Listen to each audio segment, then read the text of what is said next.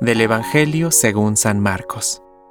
Y él les enseñaba, Cuídense de los escribas, a quienes les gusta pasearse con largas vestiduras, ser saludados en las plazas y ocupar los primeros asientos en las sinagogas y los banquetes, que devoran los bienes de las viudas y fingen hacer largas oraciones. Estos serán juzgados con más severidad. Jesús se sentó frente a la sala del tesoro del templo y miraba cómo la gente depositaba su limosna.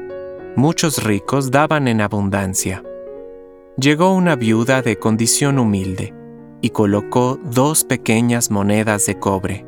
Entonces, él llamó a sus discípulos y les dijo, Les aseguro que esta pobre viuda ha puesto más que cualquiera de los otros, porque todos han dado de lo que les sobraba, pero ella, de su indigencia, dio todo lo que poseía todo lo que tenía para vivir.